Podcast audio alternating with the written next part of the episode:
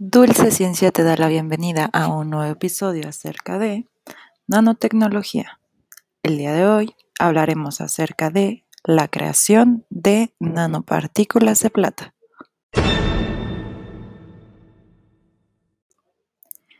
Bienvenidos a un nuevo episodio de este su programa. Soy su anfitriona Dulce González y hoy vamos a hablar acerca de la creación de nanopartículas de plata.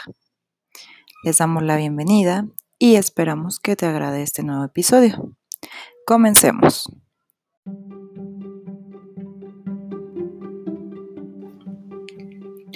Las nanopartículas son creadas a partir de diferentes métodos, métodos físicos, biológicos y mecánicos.